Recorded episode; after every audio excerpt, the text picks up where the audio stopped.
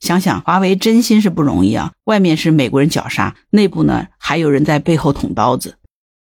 你好，我是木兰，欢迎收听订阅当户知。前两天呢，上海警方破获了一起窃取华为海思芯片技术、盗用华为公司商业机密的案子啊。第一批呢进去了十四个人，而这个公司呢总共才六十七个员工，所以呢这件事儿肯定不是个小事儿。这到底是怎么回事呢？根据全球电子市场十二月二十二号的消息。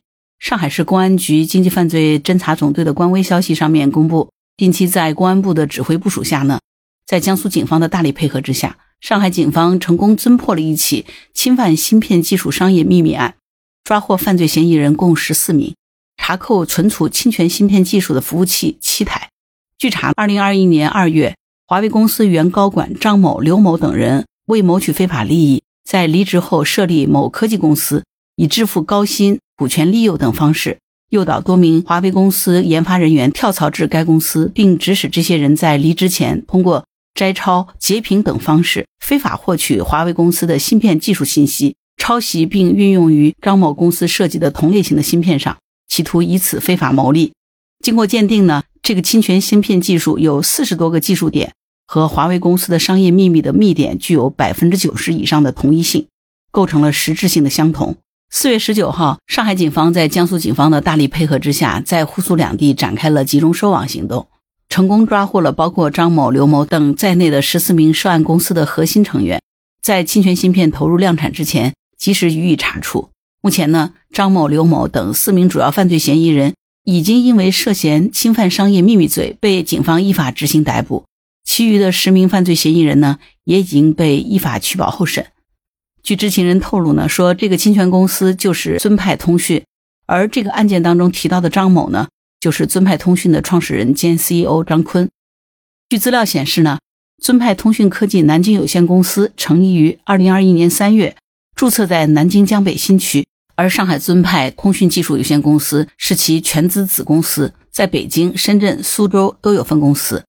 尊派通讯呢，聚焦于 WiFi 芯片，主要是 WiFi 六芯片。分别应用于路由器、网关的 AP、手机、平板和电视等终端。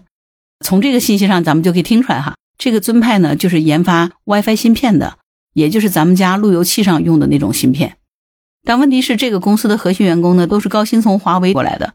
虽然说员工离职创业啊，在华为也挺常见的，可是呢，这些人啊，真是铁了心要走捷径啊。他们通过各种摘抄、截屏啊，把华为的很多核心技术都偷偷带了出来。而这些从华为那里偷偷搞来的技术到底有多大价值呢？咱们可以从这家公司的融资上面就能看得出来。二零二一年五月，这个公司刚刚成立两个多月，就完成了高融资本领投江北嘉康科技跟投的近亿元人民币的天使融资。又过了一年，二零二二年的五月，尊派通讯就超募完成了数亿人民币的融资。这次的融资是由小米集团、湖山资本、天际资本、嘉裕资本等投资方参与的。而就在出事之前呢，他们刚刚拿到了 Pro A 加轮的追加投资，这又是好几个亿啊！所以说到这儿哈，不得不感叹一下，这华为啊，真的是有太多超级牛的技术啊！在 WiFi 技术上呢，华为可以说称得上绝对技术领先。除了英特尔之外呢，全球就是华为。但是在下一代的 WiFi 七的技术上，华为可以说是遥遥领先了所有的竞争对手。为什么说仅仅是搞路由器芯片的公司就能融这么多的钱？其实呢，这是因为啊。路由器才是未来智能家居，包括万物互联的核心节点。对于这个技术，目前最忌惮的国外公司呢，就是高通。高通做的就是 WiFi 服务器的研发，但是咱们国内有一家对 WiFi 七的技术一点贡献都没有的某性价比手机品牌啊，这里我不说是哪一家，你想必也猜出来了。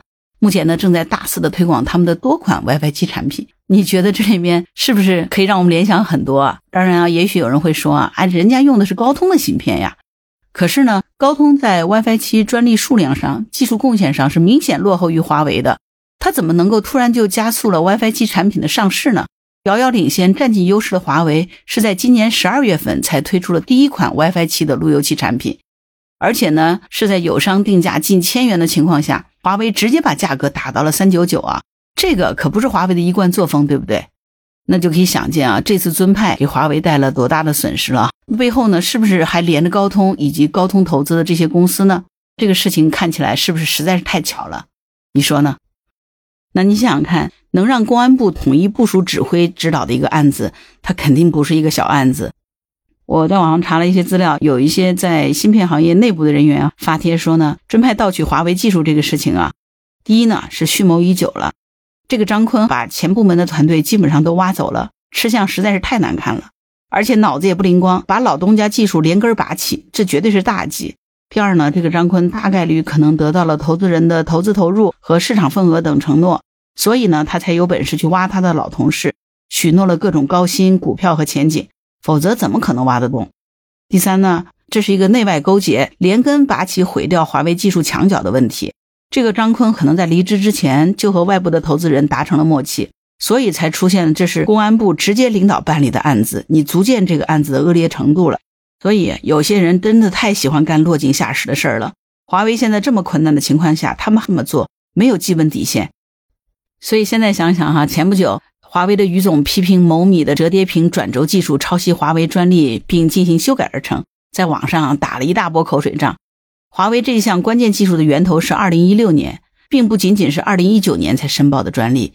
但是呢，专利口水仗打打也就算了，没想到这个事情还没来及翻篇儿。就爆出了这个刑事大瓜，挖墙脚、搬团队、盗取商业机密，公安部亲自督导，上海、江苏两地公安携手，这一网就抓十四个人，这么多大鱼，怪不得哈，之前受到了某米官方的反击，但是于总并没有回应。